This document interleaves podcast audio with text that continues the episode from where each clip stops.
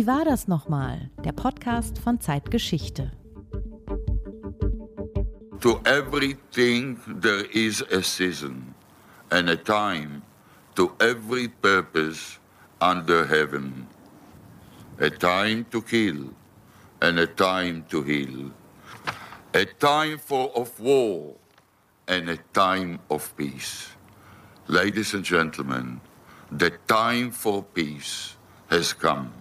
I am not ready to speak with the terrorists because their word is nothing. Nothing. We can't trust terrorists because terrorists always come back. Das waren die Stimmen von Itzhak Rabin und Volodymyr Zelensky bei Wie war das nochmal, dem Podcast von Zeitgeschichte. Und das ist der zweite Teil unserer Sendung zur Frage, wie Kriege endeten in der Geschichte und ob das Ausklammern von umstrittenen Fragen ein Erfolgsgeheimnis für einen Friedensschluss sein kann. In der ersten Folge haben wir über den Dreißigjährigen Krieg im 17. Jahrhundert gesprochen und über den Konflikt im Nahen Osten heute, der uns momentan ja sehr beschäftigt. Heute allerdings ist der historische Bogen nicht ganz so weit. Wir blicken nicht 400, sondern eher 25 Jahre zurück. Zuerst auf den Krieg in Jugoslawien und das Abkommen von Dayton 1995, das ihn zumindest teilweise beendete. Und danach sprechen wir über den Konflikt zwischen Russland und der Ukraine. Und wir schauen zurück bis zum Maidan 2014, zum Abkommen von Minsk zur Annexion der Krim.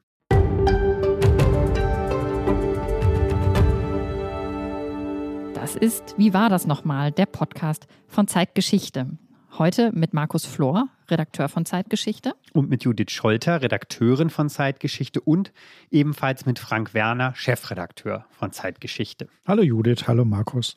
Wie endet der Krieg? Wie gelingt der Frieden? Davon handelt auch unser aktuelles Zeitgeschichte-Heft, das seit Ende November im Handel ist. Wir werfen darin einen Blick weit zurück bis in die Antike und ins Mittelalter, aber natürlich auch in die Gegenwart. Es geht auch dort um die Ukraine und den Nahen Osten. Und bei diesem Blick fällt auf, es gab Kriege, die enden mit einem klaren Sieger oder einem klaren Verlierer.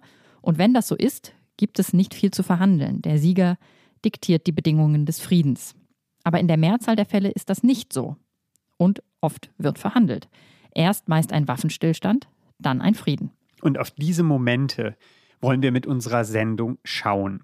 Was passiert, wenn der Frieden gemacht werden soll, wenn er geschlossen wird?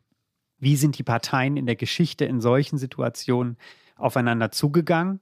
Welche Rolle haben Vermittler gespielt? Worüber verhandelte man zuerst und was wurde auf die lange Bank geschoben? Die beiden Beispiele, die wir uns näher ansehen wollen, sind dafür einerseits typisch und andererseits auch wieder nicht. Das erste ist der Jugoslawienkrieg in den 90er Jahren und seine Beilegung, jedenfalls was Bosnien-Herzegowina betrifft, durch das Abkommen von Dayton 1995. Und das zweite Beispiel ist der Konflikt zwischen Russland und der Ukraine, der 2014 mit dem Abkommen von Minsk beigelegt werden sollte, aber, wie wir alle wissen, nicht beigelegt wurde.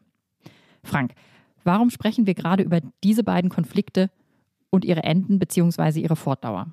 Es sind die beiden Kriege, die Europa nach 1945 heimgesucht haben, die Kriege vor unserer Haustür. Und es sind zwei Kriege, die extrem aufgeladen sind mit Hass und mit tiefsitzenden Feindbildern. Also zwei Kriege, die nicht einfach zu beenden waren und sind. Das Dayton-Abkommen steht beispielhaft dafür, dass das Vertagen von zunächst unlösbar scheinenden Streitfragen eine durchaus sinnvolle Strategie sein kann, um möglichst schnell zu einem Frieden zu kommen. Natürlich kann man auch hier ein skeptisches Urteil fällen. Das ist in der Rückschau eigentlich immer leicht. Und vor allem auch mit Blick auf die momentan sehr angespannte Situation in Bosnien. Ich kann dazu später noch etwas sagen. Aber die Frage ist, ob man nicht zu viel von einem Friedensschluss erwartet, wenn er nicht nur die Waffen zum Schweigen bringen, sondern auch gleich die Feindbilder abschaffen und so etwas wie gute Nachbarschaft garantieren soll. Es geht ja vor allem darum, die Gewalt des Krieges zu beenden. Und das ist im November 1995 mit dem Dayton-Abkommen durchaus gelungen. Und es ist, das kann man sagen, nur deshalb gelungen, weil man die Regelung für die größte Problemzone des Bosnienkrieges, nämlich den Posavina-Korridor, ausgeklammert hat die größte Problemzone des Bosnienkrieges, der Posavina-Korridor. Was ist das? Das solltest du vielleicht nochmal genauer erklären. Ja, der Posavina-Korridor, das ist ein schmaler Landstreifen an der Nordgrenze von Bosnien-Herzegowina rund um die Stadt Britschko, knapp 50 Kilometer lang und an einer Stelle gerade mal vier Kilometer breit. Das war der neuralgische Punkt des Bosnienkrieges und vielleicht der strategisch wichtigste Ort in diesem Krieg. Und an ihm wäre das Friedensabkommen von Dayton, ich sagte es, um ein Haar gescheitert. Die drei Kriegsparteien, das waren die bosnischen Serben, die bosnischen Kroaten und die mehrheitlich muslimischen Bosniaken, diese drei Kriegsparteien konnten sich bis zum Schluss der Verhandlungen in Dayton nicht einigen, wer die Kontrolle über diesen Korridor ausüben sollte. Also hat man sich nicht geeinigt, sondern das Thema vertagt. Und nochmal, warum war dieser Korridor so wichtig für den Krieg und dann auch so wichtig für den Frieden? In Britschko und im Posavina-Korridor zeigt sich wie im Brennglas das Problem des ehemaligen Jugoslawiens insgesamt. Hier trafen und treffen viele unterschiedliche ethnische Gruppen aufeinander. Jugoslawien war ja ein Vielvölkerstaat, der in dem Moment zerbrach, als Anfang 1990 die Kommunistische Einheitspartei zerfiel und in allen Teilrepubliken nationalistische Kräfte ans Ruder kamen. Zuerst erklären sich dann 1991 Slowenien und Kroatien für unabhängig. Serbien dagegen versucht, den alten Staat und mit ihm auch die eigene Vormachtstellung zu retten. Serbien gründet mit Montenegro eine neue Bundesrepublik Jugoslawien und zieht mit der Bundesarmee gegen Slowenien und Kroatien in den Krieg. In Bosnien-Herzegowina wollen sich die bosnischen Serben diesem neuen großserbischen Jugoslawien anschließen. Und sie rufen deshalb im Januar 1992 eine serbische Republik in Bosnien aus. Deren erster Präsident wird Radovan Karadzic, einer der größten Verbrecher dieses Krieges, der später vom UN-Tribunal in Den Haag zu lebenslanger Haft verurteilt wird. Und als dann im März 1992 nach einem Referendum auch Bosnien-Herzegowina seine Unabhängigkeit erklärt, bricht der Krieg auch hier aus. Die bosnischen Serben unter Karadzic und ihrem militärischen Oberbefehlshaber Ratko Mladic, auch erst heute ein verurteilter Kriegsverbrecher, ziehen gegen die anderen Volksgruppen in Bosnien-Herzegowina in den Krieg. Gleich zu Beginn, im Frühjahr 1992, erobern die bosnischen Serben Britschko, die Stadt im Posavina-Korridor. Und sie besetzen Britschko nicht nur, Sie vertreiben auch die mehrheitlich kroatisch-bosniakische Bevölkerung. Wie in so vielen Orten des Jugoslawienkrieges kommt es in Britschko zu ethnischen Säuberungen. Auch gezielte Hinrichtungen von bosniakischen und kroatischen Männern soll es hier gegeben haben. Warum ist denn der Korridor den Serben ausgerechnet so wichtig? Hat er für sie eine strategische Bedeutung auch? Ja, die serbische Republik, die sich innerhalb Bosnien-Herzegowinas gebildet hat, also um das nochmal klarzustellen, nicht das Land Serbien, sondern die Republik Srpska, die neu gebildete Republik der Serben in Bosnien-Herzegowina. Die besteht aus zwei Teilen, einem westlichen und einem östlichen. Und der Posavina-Korridor ist die einzige Landbrücke, die den westlichen Teil rund um die Stadt Banja Luka mit dem östlichen Teil verbindet. Und es ist außerdem die einzige Landbrücke, die den westlichen Teil mit Serbien verbindet. Also wer von Banja Luka nach Belgrad will oder umgekehrt, der muss über Britschko fahren. Ohne diesen Korridor wäre die Hälfte Serbisch-Bosniens praktisch von der Außenwelt abgeschnitten. Der Korridor ist deshalb so etwas wie die serbische Achillesferse. Die Serben können den Krieg nur aussichtsreich führen, wenn sie diese Region kontrollieren. Und man kann sagen, im Grunde hängt der gesamte großserbische Traum an diesem Landzipfel. Und die bosnischen Serben erobern dann also Britschko und den Posavina-Korridor. Und damit fängt der Krieg aber eigentlich erst an. Wie geht er dann weiter? Ja, damit fängt der Krieg zumindest in Bosnien an. Die bosnischen Serben sind anfangs militärisch klar überlegen. Sie werden von Serbien und der Bundesarmee unterstützt und sie besetzen einen Großteil Bosnien-Herzegowinas, etwa zwei Drittel des Landes. Die Hauptstadt Sarajevo, daran erinnern sich viele sicher noch, wird fast den gesamten Krieg über belagert. Doch nach drei Jahren Krieg in Bosnien mit vielen Gräueltaten, das Massaker von Srebrenica im Juli 1995, an mehr als 8000 Bosniaken gehört dazu. Nach mehr als drei Jahren wendet sich 1995 militärisch das Blatt. Zum einen sind die Kroaten auf dem Vormarsch. Sie erobern die Krajina von den Serben zurück und kooperieren in Bosnien nun mit den muslimischen Bosniaken. Ganz kurz, was ist die Krajina? Das ist oder war die kurzlebige serbische Republik im heutigen Kroatien, die dann 1995, wie gesagt, von den Kroaten weitgehend erobert wird. Dass die Kroaten und Bosniaken gemeinsam gegen die Serben kämpfen, das war nicht von Anfang an so. Es gab zunächst zwischen Kroatien und Serbien Ambitionen, Bosnien-Herzegowina untereinander aufzuteilen, auf Kosten der Bosniaken. Vor allem aber wendet sich 1995 militärisch das Blatt, weil die USA und die NATO in den Krieg eingreifen. Im Auftrag der UNO. Das ist später im Kosovo-Krieg anders. Als im August 1995 serbische Mörsergranaten auf dem Marktplatz von Sarajevo einschlagen und mehr als 37 Menschen sterben, kommt es zum ersten großen Militäreinsatz der Allianz zu Luft- und Raketenangriffen auf serbische Stellungen in Bosnien-Herzegowina. Die Bundeswehr ist damals nur mit Aufklärungsflügen und einem Feldlazarett an dieser Operation namens Deliberate Force beteiligt. Anders als vier Jahre später bei den Angriffen auf das serbische Kernland im Kosovo-Krieg, die ja viele vielleicht noch in Erinnerung haben. Damals waren Tornado-Kampfjets an den Angriffen beteiligt. Die bosnischen Serben werden durch die Luftangriffe geschwächt. Sie müssen ihre schweren Waffen abziehen. Gleichzeitig gehen Kroaten und Bosniaken in die Offensive. Und im November 1995 etwa entsteht so etwas wie ein militärisches Patt. Keiner ist mehr im Vorteil und das ist dann der sogenannte reife Moment, in dem es zu Friedensverhandlungen kommt. Man setzt sich also mit dieser ganzen Vorgeschichte an einen Tisch. Wie laufen die Verhandlungen? Das Prinzip ähnelt dem von Camp David aus dem Jahr 1978, als der amerikanische Präsident Jimmy Carter die verfeindeten Präsidenten Ägyptens und Israels so lange in eine strenge Klausur zwang, bis es rauchte, bis sie zu einem Ergebnis kamen. Unser Autor Andreas Molitor erzählt diese Geschichte wunderbar in unserem aktuellen Heft. Im November 1995 ist der Ort einer solchen Friedenskonklave Dayton, eine amerikanische Luftwaffenbasis im Bundesstaat Ohio. Und wie in Camp David sind es auch hier vor allem die USA, auch die Europäer, aber vor allem die USA, die Druck auf die Kriegsparteien ausüben. Bill Clintons Regierung hat schon seit Jahren versucht, einen Frieden in Jugoslawien zu vermitteln.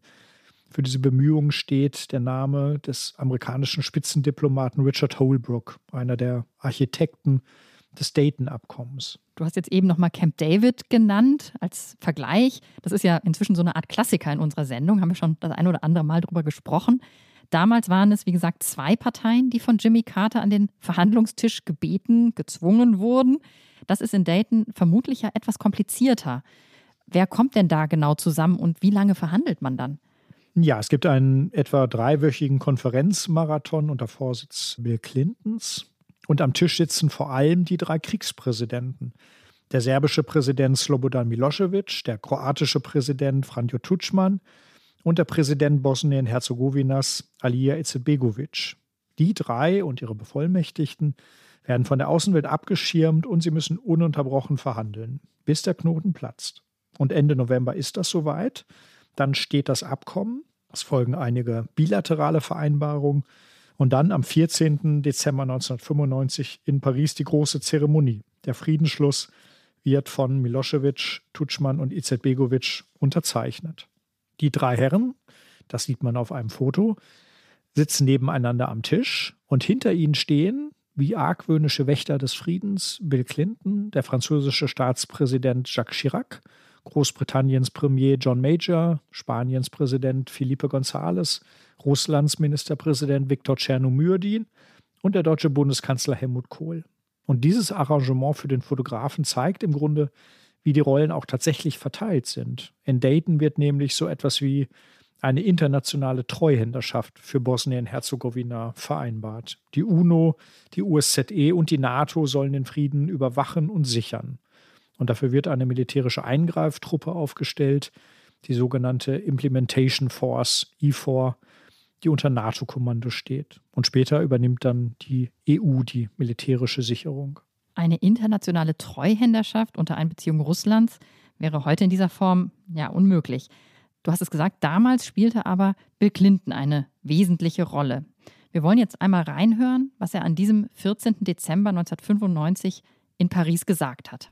So I say to all the people of the Balkans, on behalf of all of us who would come to see this peace take hold, you have seen what war has wrought.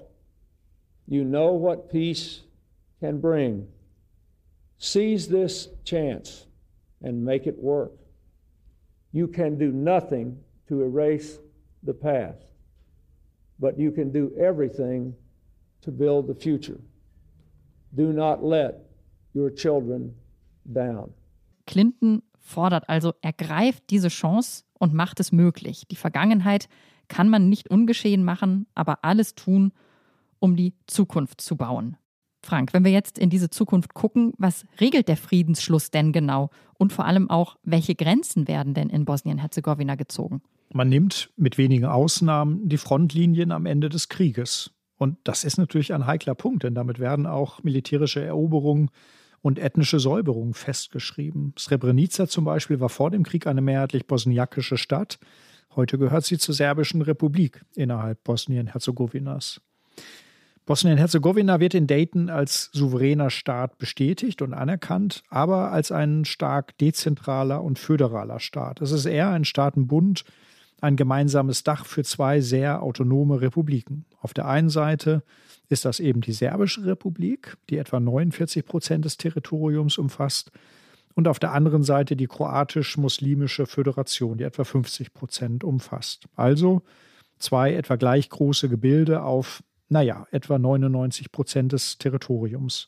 Lass mich raten, das fehlende Prozent ist der Posavina-Korridor? Das ist so, Judith. Das ist der Posavina-Korridor. Es gibt 99 Prozent Einigkeit und 1 Prozent ungelösten Streit. Aber die Regelung, das hattest du ja gesagt, für diesen Korridor wurde vertagt in Dayton. Wäre Dayton denn wirklich daran gescheitert, an dieser Frage? Naja, schon die Genfer Friedensgespräche, die den Bosnienkrieg schon 1993, also zwei Jahre vor Dayton, beenden sollten, sind an dieser Frage gescheitert. Man konnte sich nicht einigen, wie groß der Posaviner Korridor sein sollte und wer ihn kontrollieren durfte. Und auch in Dayton gab es keinen Durchbruch. Insofern ja, die Gefahr des Scheiterns war real. Und was waren denn die jeweiligen Positionen? Die bosnischen Serben brauchten den Korridor, das habe ich ja schon erwähnt, damit ihre Republik nicht in zwei Teile zerrissen wird. Sie wollten den Korridor sogar verbreitern. Und die Kroaten und die Bosniaken wollten ihn dicht machen. Die Bosniaken brauchen Britschko als Binnenhafenstadt, die ihnen über den Sava-Fluss Zugang zum Donauraum und dann zum Schwarzen Meer verschafft. Und diese Positionen, die sind in Dayton unverrückbar. Keine Seite gibt in dieser Frage nach. Überliefert ist, dass Bill Clinton den kroatischen Präsidenten Tuschman 24 Stunden nach Ablauf eines Verhandlungsultimatums am Telefon überreden muss, den Friedensvertrag eben nicht an der Posaviner Frage scheitern zu lassen. Und damit dies nicht passiert, klammert man das Thema lieber aus und vertagt es auf eine Kommission, die ein Jahr Zeit bekommt, um Lösungsvorschläge zu erarbeiten. Hat das Vertagen denn etwas gebracht? Hat es zum Frieden geführt? Ja und nein. Der Frieden im ehemaligen Jugoslawien ist brüchig. Aber das liegt nicht daran, dass man damals nicht alle Probleme auf einen Schlag gelöst hat. Das Vertagen der Korridorfrage war mit Sicherheit kein Fehler. Ich würde sagen, eher im Gegenteil. Denn wie geht die Geschichte weiter? Besagte Kommission erreicht natürlich nichts. Es verstreichen sage und schreibe vier Jahre, bis der amerikanische Vermittler Robert Owen Ende 1999 einen salomonischen Schiedsspruch verkündet. Da man sich nicht einigen kann, zu welchem Landesteil Britschko nun gehören soll, soll es eben zu beiden Teilen Bosnien-Herzegowinas gehören. Ende des Streits. Es gibt zwei halbe Gewinner und zwei halbe Verlierer und so etwas, ja, wie einen dritten Weg. Im März 2000 wird nämlich der sogenannte Britschko-Distrikt eingerichtet. Ein Gebiet, das offiziell von den beiden bosnischen Teilrepubliken, also der serbischen und der kroatisch-bosniakischen, verwaltet wird, das faktisch aber dem Gesamtstaat untersteht und das sich in der Praxis, und das ist der Clou, selbst verwaltet. Wenn man so will, haben in diesem Streit also alle und niemand gewonnen, sondern es entsteht etwas Neues, etwas Gemeinsames. Aus dem schmalen Landstreifen wird nun ein rundliches, fast 500 Quadratkilometer großes Gebiet, flächenmäßig etwas größer als die Stadt Köln, in dem knapp 100.000 Einwohner leben. Und von denen sind ungefähr 42 Prozent Bosniaken, 35 Prozent Serben und 20 Prozent Kroaten. Also ich finde das eine wirklich kreative Lösung und frage mich gerade, ob das nicht auch bei heutigen Konflikten helfen könnte. Aber nochmal konkret, was heißt denn Selbstverwaltung in diesem Britschko-Distrikt genau? Selbstverwaltung heißt eigene Behörden, eigene Polizei, eigene Gerichte, eigene Schulen, aber unter internationaler Aufsicht. Ein internationaler hoher Kommissar bekommt zunächst weitreichende Befugnisse und er unterstützt die lokale Regierung die sich paritätisch aus den drei Volksgruppen zusammensetzt. Und diese ethnische Dreifaltigkeit, die wird zum Grundprinzip in Britschko. Inmitten all des Hasses, all der Konflikte, die das politische Klima in Ex-Jugoslawien ja so sehr vergiften, entsteht in Britschko so etwas wie eine multiethnische Oase. Ist der Bürgermeister hier ein Kroate, dann ist der Stellvertreter ein bosnischer Muslim und der Sprecher der Stadtverordnetenversammlung dann eben ein Serbe. Und während in den Schulen im übrigen Bosnien-Herzegowina die Volksgruppen getrennt voneinander unterrichtet werden, sitzen serbische, kroatische und bosniakische Schülerinnen und Schüler in Britschko im selben Klassenraum. Und dieses Modell einer freien Stadt, es erinnert ein wenig an Danzig nach dem Ersten Weltkrieg, kann sich unter dem Schutzschirm der NATO und dann der EU über viele Jahre auch ganz gut entwickeln. Das heißt, in Britschko hat das Vertagen eines unlösbaren Konflikts nicht dazu geführt, dass der Friedensprozess, wie zum Beispiel im Nahen Osten, mit einer schweren Hypothek beladen wird. Im Gegenteil, das Vertagen hat zu einer Annäherung der Kriegsparteien geführt, wenn, und das muss man wirklich einschränkend sagen, wenn auch nur im überschaubaren kommunalen Maßstab. Es ist ein Beispiel, wie auch in scheinbar unlösbaren Konflikten mit der Zeit aber eine neue Situation entstehen kann, die sogar überraschend neue Chancen eröffnet. Das klingt fast zu schön, um wahr zu sein. Wie sieht es denn heute in Britschko und in Bosnien aus? Es ist fast zu schön, um wahr zu sein. Jetzt kommt das Wasser in den Wein. Das Zusammenleben in Britschko hat funktioniert, aber es war nie konfliktfrei. Der serbische, der bosnische, der kroatische Nationalismus, der lässt sich auch nicht so einfach durch einen Friedensvertrag, durch ein Stück Papier austreiben. Ein Beispiel, auch in der multiethnischen Musterstadt konnte man sich nicht auf ein gemeinsames Kriegsmahnmal einigen. Es gibt viele weitere Beispiele dieser Art. Sozialwissenschaftler sprechen von einer Selbstsegregation der Volksgruppen und einer erneuten Ethnisierung der Politik. Und manche Betrachter beschreiben die Multiethnizität in dieser Stadt inzwischen nur noch als ziemlich dünnen Firnis. Über den Nahen Osten, also den 1993 in Oslo begonnenen Friedensprozess, der ja zeitgleich fast mit Dayton stattfand, hast du ja im ersten Teil gesagt, dass die Zeit gegen den Frieden lief. War es denn beim Dayton-Abkommen nach dem, was wir zuletzt gehört haben, so viel anders? Britschko war ein Experiment. Aber die Zeit lief hier zunächst für dieses Experiment, würde ich sagen, zumal die internationale Gemeinschaft ein wachsames Auge darauf hatte. Aber Putins Überfall auf die Ukraine hat die Situation drastisch verändert.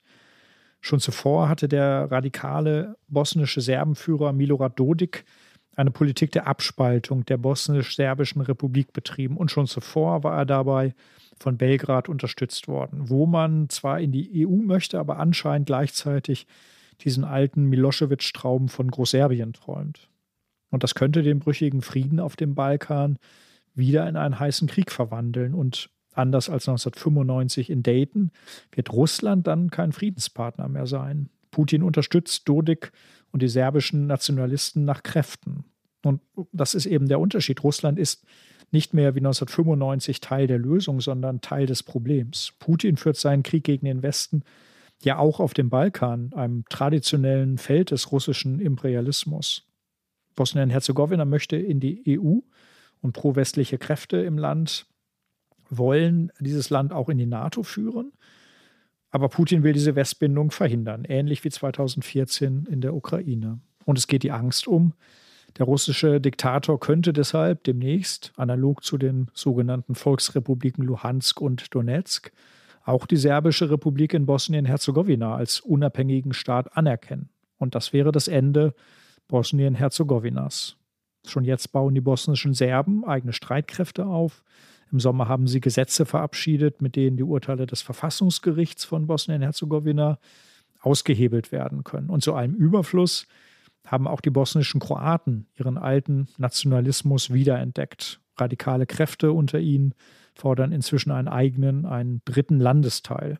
Also Bosnien bleibt ein Pulverfass oder wie der UNO-Sicherheitsrat in einer Resolution festgestellt hat, eine Bedrohung des Weltfriedens. Der Balkan ein weiteres Spielfeld des russischen Imperialismus. Das macht Angst. Wie reagiert denn aktuell der Westen auf diese Bedrohung? Die EU hat nach Russlands Angriff auf die Ukraine 500 zusätzliche Soldaten und einige Schützenpanzer nach Bosnien-Herzegowina geschickt. Und es gibt und gab dort ja auch schon vorher das allerdings sehr kleine Euphor-Kontingent, einige hundert Soldaten, die zur Stabilisierung des Landes eingesetzt werden. Und es gibt Forderungen, diese Truppen und mehr Truppen eben auch nach Britschko zu verlegen. Denn so viel ist sicher, falls es wieder zum Krieg in Bosnien kommen sollte, dann wird er wieder in Britschko, wieder im Posavina-Korridor beginnen. Ein düsteres Fazit. Putins Krieg gegen den Westen, Frank, du hast es herausgestellt, ist brandgefährlich für Bosnien-Herzegowina und für ganz Europa. In der Ukraine, jetzt wechseln wir den Schauplatz, ist aus einer solchen Gefahr ja längst ein offener Krieg geworden. Und der begann nicht erst mit dem Überfall am 24. Februar 2022. Schauen wir zurück. Ende 2013 fingen die Menschen in Kiew an, gegen die damalige ukrainische Regierung unter Präsident Viktor Janukowitsch zu protestieren, weil der ein Assoziierungsabkommen mit der EU überraschend nicht unterzeichnen wollte und sich stattdessen Russland wieder zuwendete. Außerdem wurden ihm Korruption und Wahlbetrug vorgeworfen. Markus, was passierte damals genau? Die Demonstrationen wurden damals von Polizei und Miliz angegriffen. Es kam wochenlang zu bürgerkriegsartigen Situationen in Kiew und in anderen Städten der Ukraine. Bekannt geworden ist das alles unter dem Stichwort Maidan oder Euromaidan, benannt nach dem Unabhängigkeitsplatz in Kiew, wo schon 1990 demonstriert worden war und auch später 2004 bei der sogenannten Orangenen Revolution. Vor allem im Februar 2014 eskalierten die Proteste oder vielmehr die Reaktion auf sie. Allein am Tag des 20. Februar starben mehr als 60 Menschen bei den Auseinandersetzungen. Ja, und Präsident Janukowitsch, der verließ damals das Land, er flüchtete quasi via Krim nach Russland. Das Parlament in Kiew setzte ihn offiziell ab und bildete eine Übergangsregierung, was die EU am 24. Februar 2014 offiziell anerkannte. Der 24. Februar. Später sollte dieses Datum dann für etwas ganz anderes stehen, nämlich den Beginn der großen Invasion der Ukraine durch Putins Truppen. Aber zurück in den Winter von 2014. Was geschah nach der Anerkennung durch die EU? Es sollte zügig eine Neuwahl des Präsidenten in der Ukraine geben, aber schon Ende Februar 2014, als die Kämpfe auf dem Maidan noch andauerten, sowie dann im darauffolgenden März und April schickte Russlands Präsident Wladimir Putin seine sogenannten grünen Männchen auf die Krim, also russische Soldaten ohne Hoheitsabzeichen. Putin begann damals schon seinen Krieg gegen die Ukraine, weil sie es wagte, sich dem russischen Einflussbereich zu entziehen. Russland annektierte völkerrechtswidrig die Krim und in der Ostukraine begannen pro-russische Paramilitärs ihren Krieg gegen die Ukraine. Schon damals gab es einen Kampf um Mariupol übrigens, den verloren die pro-russischen Aufständischen damals aber noch. Ja, und die EU, die USA und einige andere Länder, wie Kanada zum Beispiel, reagierten ja mit Sanktionen gegen Russland. In Kiew wiederum wurde im Mai 2014 ein neuer Präsident gewählt, Petro Poroschenko. Und der reiste dann im Juni 2014 in die Normandie, um an den Gedenkfeiern zum 70. Jahrestag eines anderen Krieges, des Zweiten Weltkriegs, teilzunehmen. Frank, auf wen traf er dort? Naja, er schüttelte zum Jahrestag der alliierten Invasion wahrscheinlich viele Hände, aber insbesondere traf er auf den russischen Präsidenten Wladimir Putin, auf François Hollande als Gastgeber und auf die deutsche Bundeskanzlerin Angela Merkel. Und diese Viererrunde, die Staatsführer der Ukraine, Russlands, Frankreichs und Deutschlands, die kam am Rande dieser Feiern zum ersten Mal zusammen und von nun an sprach man deshalb vom Normandie-Format. Und tatsächlich wurden in dieser Runde mehrere Waffenstillstandsabkommen verhandelt. Im September 2014 Minsk I, das aber nicht einmal einen Monat hielt. Und im Februar 2015 folgte dann Minsk II. Und diese Übereinkunft hatte etwas länger Bestand. Der Waffenstillstand wurde von der OSZE überwacht, aber er war immer wieder brüchig. Aber der große Krieg war erst einmal vom Tisch. So hoffte man jedenfalls im Westen. Außerdem skizzierte diese Einigung ja eine politische Lösung des Konflikts. Das mag verwundern heute, aber alle Beteiligten, einschließlich Russlands, erkannten in dieser Vereinbarung die Gebiete im Donbass als Teil der Ukraine an. So ist das. Donetsk und Luhansk sollten damals einen Autonomiestatus erhalten, aber Teil der Ukraine bleiben. Über die Krim allerdings weigerte sich Russland seit der Annexion 2014 auch nur zu reden. Das war der erste, man könnte sagen, Pferdefuß dieser Einigung. Keine Vertagung, kein taktisches Aufschieben, reine Politik der Stärke. Daraus ergibt sich ja im Grunde ein zweites Problem, nämlich dass Russland von Anfang an für eine gehörige Unwucht in diesen Verhandlungen sorgte. Ja, Russland tat so, als sei es gar nicht Teil des Konflikts. Putin behauptete, es handele sich um eine innerstaatliche Auseinandersetzung der Ukraine. Er versuchte die Ukrainer immer wieder dazu zu zwingen, mit den prorussischen Strohmänner-Machthabern von Donetsk und Luhansk zu verhandeln und er inszenierte sich selbst dabei als Vermittler in einem Streit. Dabei war schon damals klar, dass es die russische Regierung war, in deren Auftrag und Sinne die Separatisten handelten und von denen sie auch materielle und politische Unterstützung bekamen. Wir erinnern uns mit Schrecken an den Abschuss der Passagiermaschine von Malaysia Airlines im Juli 2014 über der Ostukraine durch eine russische Flugabwehrrakete, abgefeuert wohl von Separatisten aus der Ostukraine. Aber zurück zur Diplomatie. In den folgenden Jahren verschleppte vor allem Moskau den Einigungsprozess, der in Minsk I und II vereinbart worden war. Die Umsetzung der Einigung blieb dadurch blockiert. Also Russland versuchte seit Beginn des Konflikts den Krieg und die Verantwortung für den Krieg, den es ja selbst begonnen hatte, wegzuschieben. Ja, das würde ich so sehen. Und der Krieg geht zudem weiter, Kämpfe flammen immer wieder auf.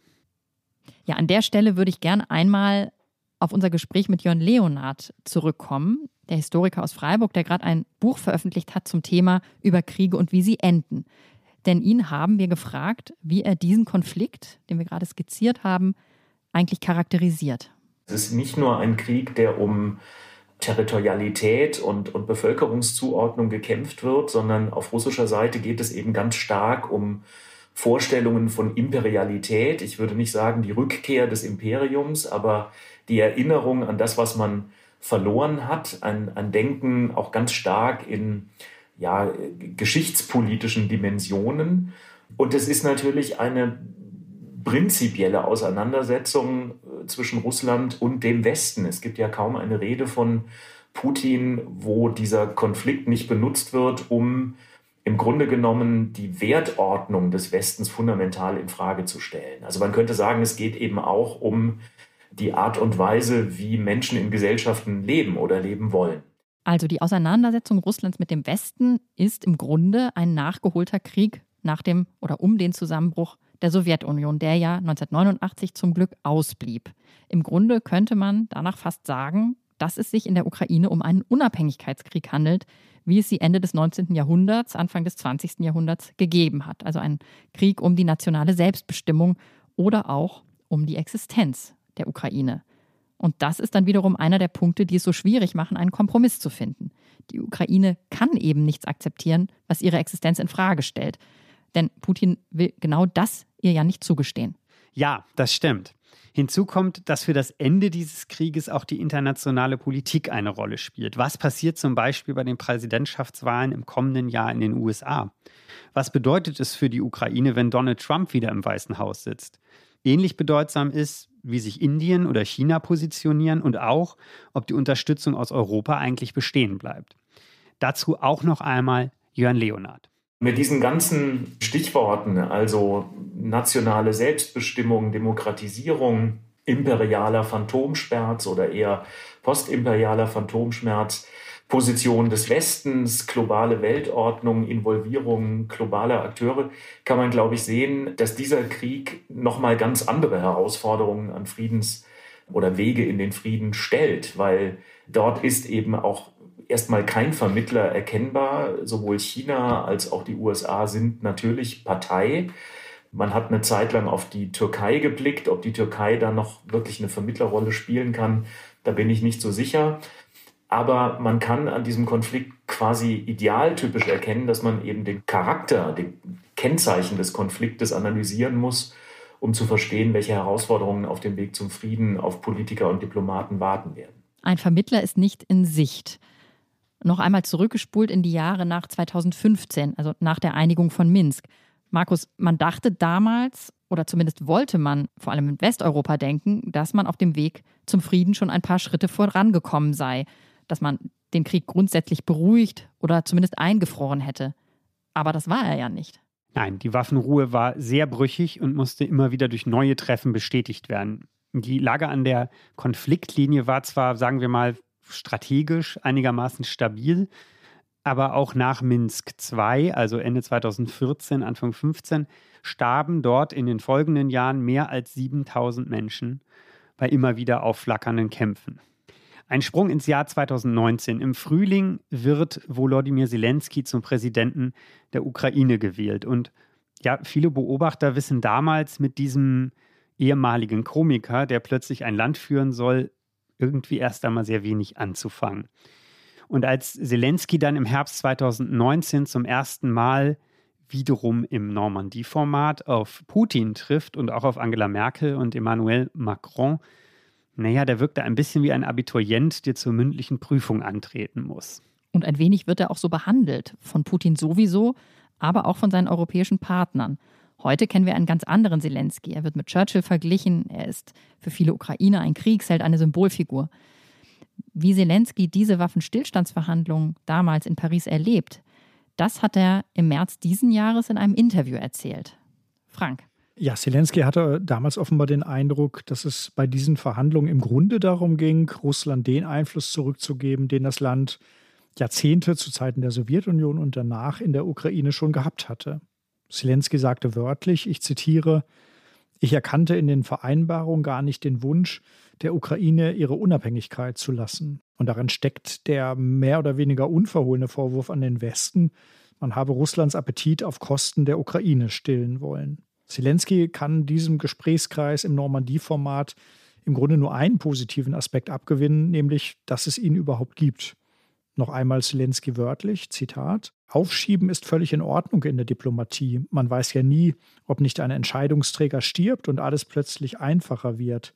Ich habe in diesen Vereinbarungen nur einen einzigen Sinn gesehen. Es gab dank Ihnen eine offizielle Gesprächsplattform, um überhaupt irgendetwas zu lösen.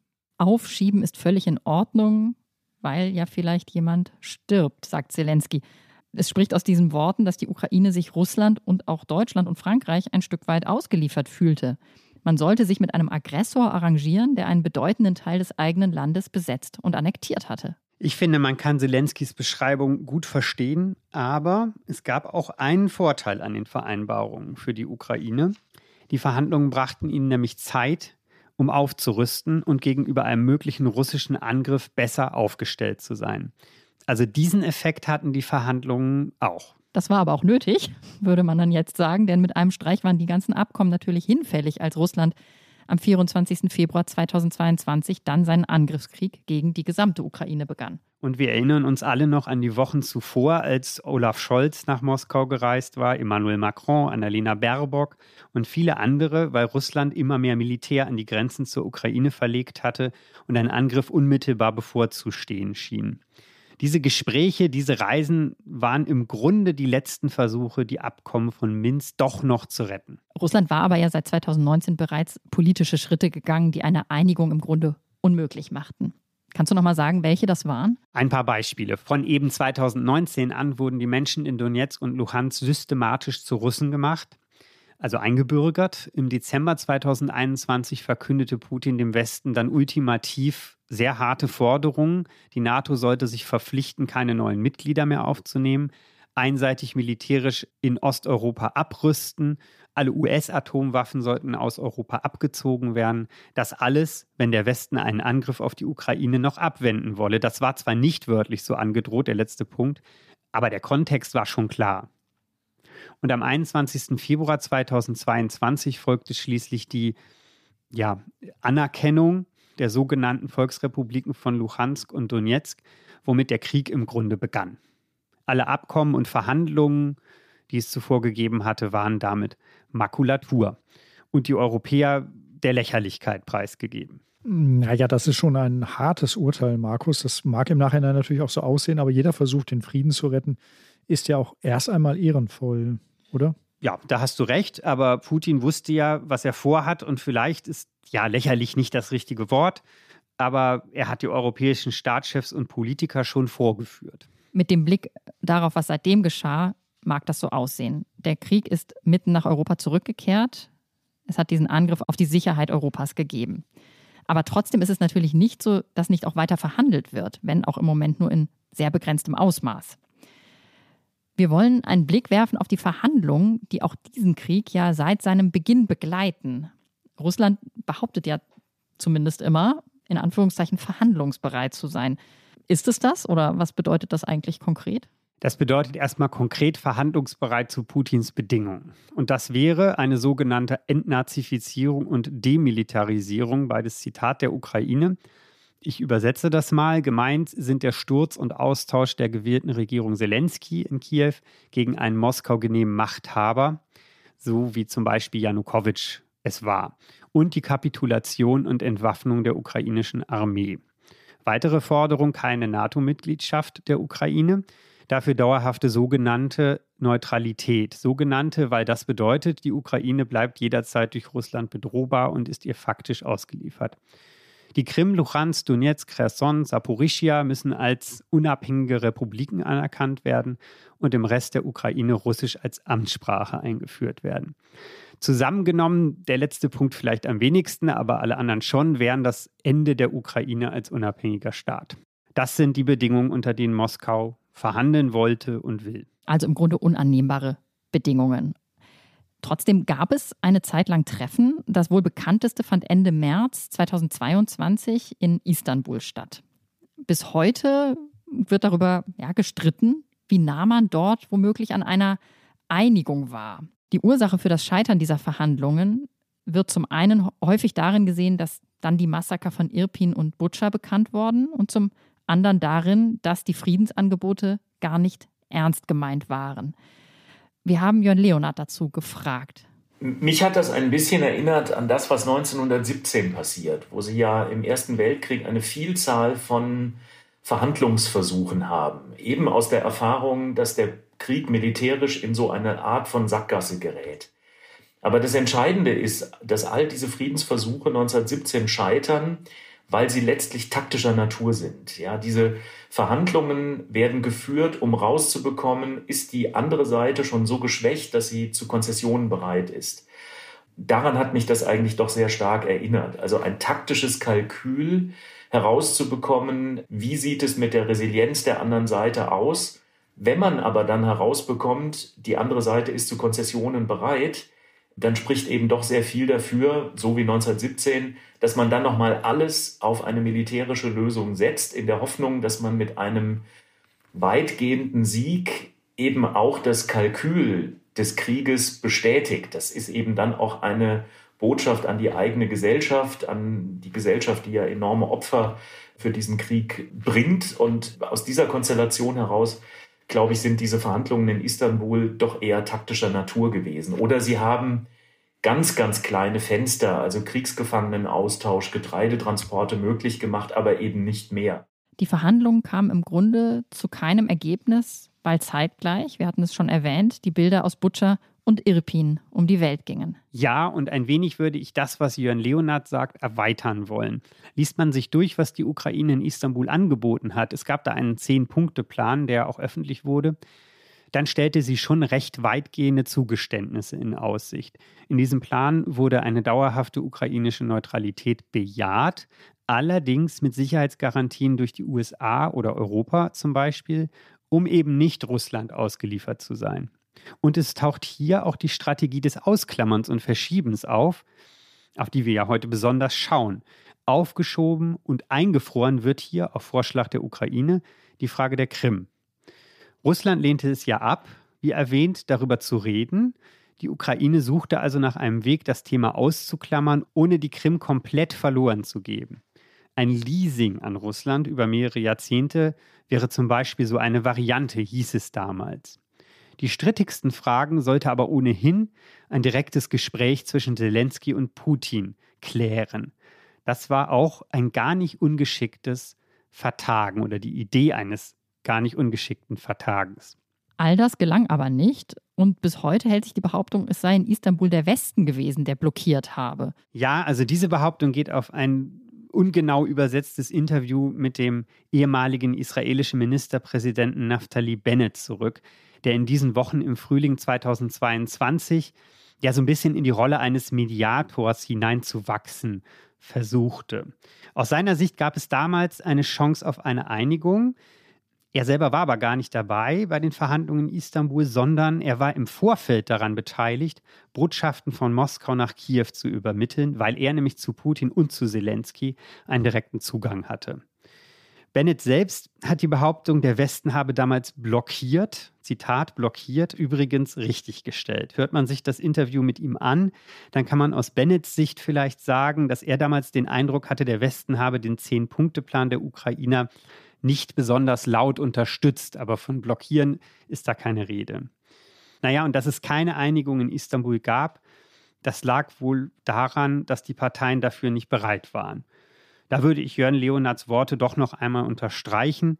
Und es hat nichts mit einem angeblichen Veto der USA oder der Briten zu tun. Das ist Propaganda. Du sagst, die Parteien waren nicht bereit. Wenn wir darüber reden, wie Frieden gemacht wird und wie Kriege enden, dann taucht dieses Argument ja recht häufig auf. Es komme auf den Moment an, es müsse eine reife Situation entstehen. Wo steht denn in dieser Hinsicht der Krieg in der Ukraine? Dazu Jörn Leonard. Wir stehen in einer Situation, wo, glaube ich, beide Seiten erstmal noch auf das setzen, was auf dem Schlachtfeld passiert. Würde Zelensky jetzt Konzessionen anbieten, also etwa Aufgabe der Krim oder Teile der Ostukraine, dann würde, glaube ich, ziemlich genau das passieren, was die Siegermächte von 1918 auch in den 30er Jahren mit Hitler erleben, nämlich dass diese Konzessionsbereitschaft den Aggressor, also Wladimir Putin, ja eher darin bestärkt, dass er weitergehen kann. Also das wäre, glaube ich, im, im Augenblick keine, keine Lösung. Und dazu kommt natürlich Putins Kalkül, dass der Westen diese Unterstützung nicht unendlich lange fortsetzen kann. Er wird sehr genau beobachten, wie sich die öffentliche Meinung in den Gesellschaften Europas und der USA verändert. Das Rechnen mit dem Zeitfenster bis zur amerikanischen Wahl spielt eine große Rolle. Putin selbst kann aber im Grunde genommen auch keine Konzessionen machen, weil sein politisches Überleben, das haben wir ja in der Prigoschin-Episode erlebt, ganz stark von einem glaubwürdigen Sieg abhängt. Und in einer solchen Situation, wo beide Seiten von dem, was auf dem Schlachtfeld passiert, mindestens eine relative Verbesserung ihrer Ausgangssituation erwarten, in einer solchen Situation ist dieser reife Moment für Politik und Diplomatie, so schlimm es ist, eben noch nicht erreicht. Und ich glaube, mit der Situation haben wir es erstmal zu tun. Also, der reife Moment ist zumindest in der Ukraine noch nicht da, weil beide Kriegsparteien noch auf eine größere Chance, auf eine Verbesserung ihrer Situation auf dem Schlachtfeld hoffen oder die darin sehen. Ein Waffenstillstand jetzt würde auf Kosten der Ukraine gehen und Putins ja, Lust auf mehr anstacheln. Zumal Putin sicher darauf spekuliert, dass sich Russlands Position durch die US-Wahl im Herbst noch einmal verbessern könnte, beziehungsweise die Unterstützung für die Ukraine bröckeln könnte. Und die Ukrainer können nur hoffen, dass sie so viel Territorium wie möglich zurückerobern. Ein Friedensschluss jetzt, in diesem Moment, wäre aus der Sicht der Konfliktparteien sicher, naja, zu früh, auch wenn es schwerfällt, so etwas auszusprechen, angesichts der täglichen Nachrichten über Tod und Zerstörung, die uns aus der Ukraine erreichen wie weit entfernt jede Art von Einigung im Moment ist. Davon konnte man einen Eindruck bekommen, als Zelensky vor einigen Wochen, Anfang November, dem amerikanischen Sender NBC ein Interview gab. Wir haben diesen O-Ton schon ganz zu Beginn der Sendung gehört. Hier kommt er nochmal. I am not ready to speak with the terrorists because their word is nothing. Nothing. We can't trust terrorists because terrorists always come back. Sie kommen immer zurück, die Terroristen. Zelensky sagte im gleichen Interview, dass es keine andere Option gäbe, als weiterzukämpfen, wenn man die Unabhängigkeit und die Existenz der gesamten Ukraine nicht zur Disposition stellen will. Das klingt alles niederschmetternd, aber es ist vollkommen plausibel. Und trotzdem wollen wir zumindest hypothetisch noch mal einen Schritt weiter denken, denn das ist ja unser Thema heute und fragen, wie könnte denn ein Frieden in der Ukraine aussehen? Ein Frieden, wie er 2014 und 2015 nicht gelungen ist. Worüber müsste man sich verständigen und über welches Thema werden sich die Konfliktparteien sicher nicht einigen können? Jörn Leonard haben wir darum gefragt, was man aus einem Friedensvertrag denn ausklammern müsste. Die Ukraine kann mit dem Anspruch auf Souveränität und territoriale Integrität nicht auf Gebiete offiziell verzichten, die zu ihrem Staat dazugehören. Das betrifft die Krim, nach der völkerrechtswidrigen Annexion und das betrifft natürlich die Gebiete in der, in der Ostukraine. Auch dafür haben wir natürlich Beispiele in der Geschichte und wir wissen, wie stark diese territorialen Fragen in Deutschland nach dem Ersten Weltkrieg im Grunde genommen den Krieg in den Köpfen fortgesetzt haben. Ich halte es für relativ unwahrscheinlich, dass man für diese komplizierten Fragen bei einem kurz- bis mittelfristigen Weg zu einem Waffenstillstand, ich rede noch nicht von Friedensschluss, endgültige Lösungen findet. Das müsste man wahrscheinlich eher langfristig lösen, vielleicht auch mit mehr Internationalisierung. Da gibt es natürlich Modelle, also Sicherheitszusagen, um so eine Art blutende Grenze zu verhindern oder nochmal eine Art von Sonderstatus. Das sind sehr komplizierte Fragen und die, die würde man, vermute ich, jetzt nicht auf den Tisch bringen, wenn man versucht, eine Waffenpause oder einen Waffenstillstand zu lösen. Also für einen Waffenstillstand als Schritt Richtung Frieden, so verstehe ich das jetzt, ist es die Frage nach dem Status der Krim und der anderen besetzten Gebiete, die Russland ja Volksrepubliken nennt, die tatsächlich erst einmal ausgeklammert werden müssten. So verstehe ich das auch. Daran erkennt man aber auch schon das ganze Problem. Aus meiner Sicht, durch die Besetzung und Inkorporation nach Russland von ukrainischem Land hat Putin Fakten geschaffen, die er bei Verhandlungen nicht wieder zur Disposition stellen kann und will. Selbst ein Verschieben kann für ihn aus meiner Sicht da nicht in Frage kommen. Ich fürchte, für die Strategie des Ausklammerns und Vertagens ist der Ukraine-Krieg leider eher ein negatives Beispiel, jedenfalls keines, in dem das Aufschieben Frieden näher gebracht hätte. Im Grunde wurde in Minsk der Krieg aufgeschoben. Die Ukraine kann zwar, wie in Istanbul angedacht, bestimmte Fragen ausklammern, aber solange sie keine Handhabe hat, Russland zu zwingen, zum Beispiel über den Status der Krim nachzudenken, warum sollte Putin dann verhandeln? Werbung. Prime-Mitglieder hören Wie war das nochmal bei Amazon Music ohne Werbung. Lade noch heute die Amazon Music App herunter. Frank, um jetzt nochmal die Brücke zum ersten Teil dieser Sendung zu schlagen, kann man denn aus dem Dayton-Abkommen etwas ableiten für den Krieg in der Ukraine und für einen möglichen Frieden? Das ist die gefährliche Frage nach Analogieschlüssen. Judith, die Unterschiede liegen ja auf der Hand. Die Ukraine ist kein zerfallener Staat wie Jugoslawien, sondern das Opfer russischer Aggression. Was man in dieser Konstellation keinesfalls aus dem Dayton-Abkommen abschauen sollte, ist das Festschreiben der im Krieg erreichten Grenzen. Das würde den Aggressor, würde Russlands Angriffskrieg ja belohnen. Und es wäre auch keine stabile Neuordnung, weil die Ukrainer unter russischer Besatzung keinen Frieden finden würden. Ich habe auch große Zweifel, ob dieser Grundgedanke von Britschko, eine Art Selbstverwaltung, wie gesagt ja auch nur auf kommunaler Ebene, modellhaft zum Beispiel sein kann für die Krim. Dieser Leasing-Gedanke aus Istanbul, der geht zwar in eine ähnliche Richtung, aber wir reden bei der Krim über ukrainisches Staatsgebiet und heute liegt dieser Vorschlag ja auch gar nicht mehr auf dem Tisch. Und es gibt auch keine starke Macht im Hintergrund, die, so wie in Britschko, ein solches Modell durchsetzen und absichern könnte. Die NATO, wie in Bosnien, dürfte aus russischer Sicht dafür ja eher nicht in Frage kommen. Ich denke für die Frage der Krim, und da würde ich, Markus, dir zustimmen, der Moment ist noch nicht da, es ist noch zu früh. Aber wenn der Moment kommt, dann, Markus, würde ich einen anderen Akzent setzen. Dann ist das Vertagen in dieser Frage vielleicht die einzige Option. Für schwer lösbare Territorialkonflikte, und darum geht es ja in der Ukraine, kann dieses Prinzip, so wie im Fall des Posaviner Korridors in kleinerem Maßstab, eigentlich immer ein Vorbild sein, finde ich. Wenn du nicht mehr weiter weißt, dann gründe einen Arbeitskreis, eine Kommission, die sich des Problems erst einmal annimmt, die es bearbeitet, und die es damit auch eine Zeit lang, ja, wie soll man sagen, aus dem Feuer nimmt. In der Hoffnung, der Konflikt kühlt sich dann im Laufe der Zeit ab. Aber wie hoffnungsvoll kann das für die Ukraine denn sein? Immerhin hat Russland die Krim annektiert. Im Moment scheint der Konflikt um die Krim ja entschieden. Ja, im Moment ist das so. Aber der Rückzug der russischen Schwarzmeerflotte zum Beispiel zeigt ja, wie sich die Dinge auch verschieben können und auch überraschenderweise verändern können. Ich glaube auch, das habe ich ja eben gesagt, dass man momentan den Frieden vertagen muss. Die Ukraine ist noch nicht stark genug. Sie hat auch noch nicht genügend Gebiete zurückerobert. Und der Preis, den Russland durch diesen Krieg zahlen muss, der ist zwar hoch, aber für Moskau offenbar immer noch nicht hoch genug. Aber das kann sich ändern, denn wer hätte gedacht, dass die Ukraine überhaupt einen zweiten Kriegswinter erlebt, dass sie überhaupt erfolgreiche Offensiven fahren kann. Und Zelensky hat das ja selbst in seinem Zitat eben gesagt. Wer weiß, was die Zeit bringt. Ob mancher Staatsführer vielleicht stirbt und sich die Dinge dann von selbst oder zumindest leichter regeln. Das Vertagen ist oft eine Wette auf die Zukunft. Immer dann, wenn die Gegenwart keine Aussicht auf Frieden bietet. Und das ist natürlich das Prinzip Hoffnung, aber manchmal ist es eben auch der einzige Weg, auf dem es überhaupt vorangeht. Manchmal gelingt es dann durch kleine Lösungen Vertrauen aufzubauen und das macht es dann leichter, zu größeren Lösungen zu kommen.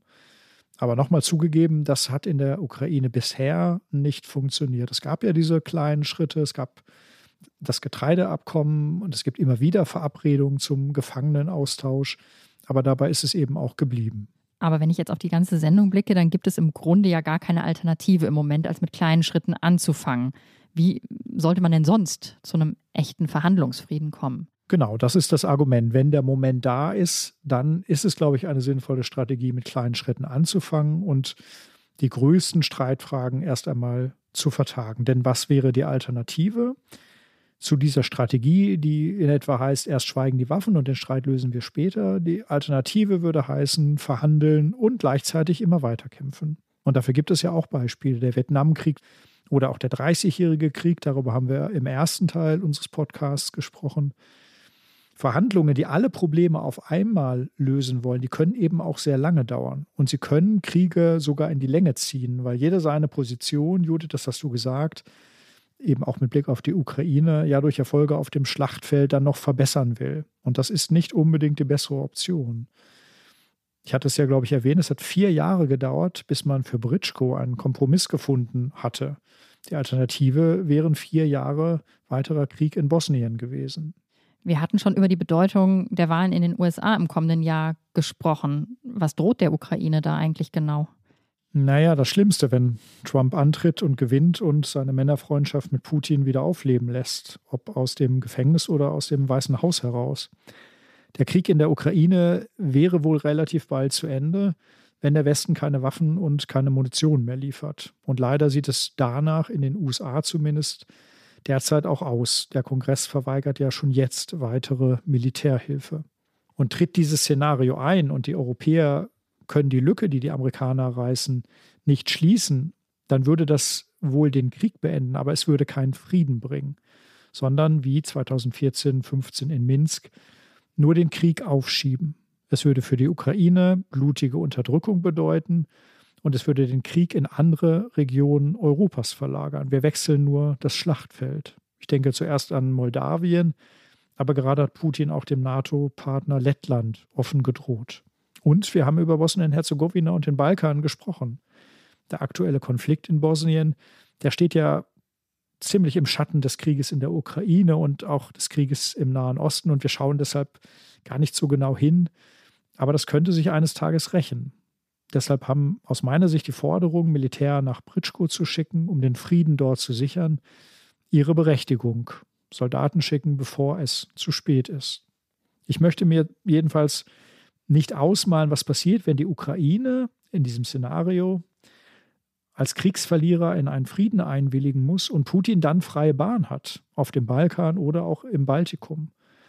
Ein echter Frieden in der Ukraine, also ein echter Frieden im Sinne von Immanuel Kant, ein Frieden, der nicht gleich den Keim des nächsten Krieges in sich trägt, der ist für die Ukraine und in Europa insgesamt nur möglich, wenn Putin begreift, dass er nicht bekommen kann, was er möchte. Jedenfalls nicht zu einem, auch für russische Verhältnisse, akzeptablen Preis. Es ist aus meiner Sicht keine Phrase, es ist bittere Wahrheit dass Europas Freiheit derzeit in und von der Ukraine verteidigt wird. Damit hast du jetzt einen ganz, ganz großen Bogen geschlagen, Frank. Erstens diese Sendung zusammengebunden und wirklich diesen ersten Teil zu Jugoslawien und Bosnien-Herzegowina in seiner Gefahr, die da droht, mit Putins Aggression gegen den Westen verbunden und über Immanuel Kant gesprochen, womit wir schon am Ende dieser Sendung sind und beim Hinweis auf die nächsten Sendungen, denn Zeitgeschichte wird sich in Zukunft oder in den nächsten beiden Folgen, unser Podcast von Zeitgeschichte, mit Immanuel Kant beschäftigen.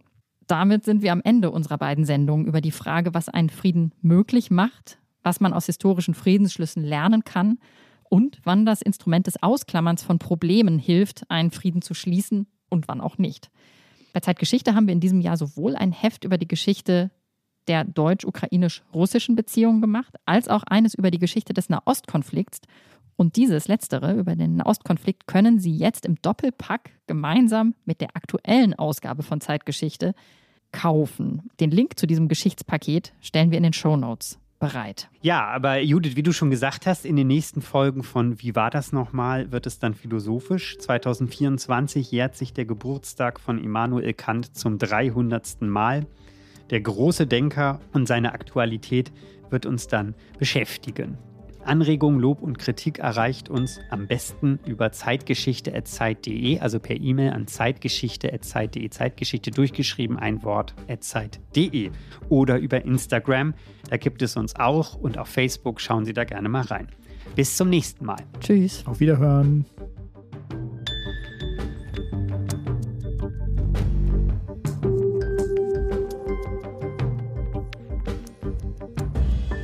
Wie war das nochmal? ist der Podcast von Zeitgeschichte, produziert von Pool Artists.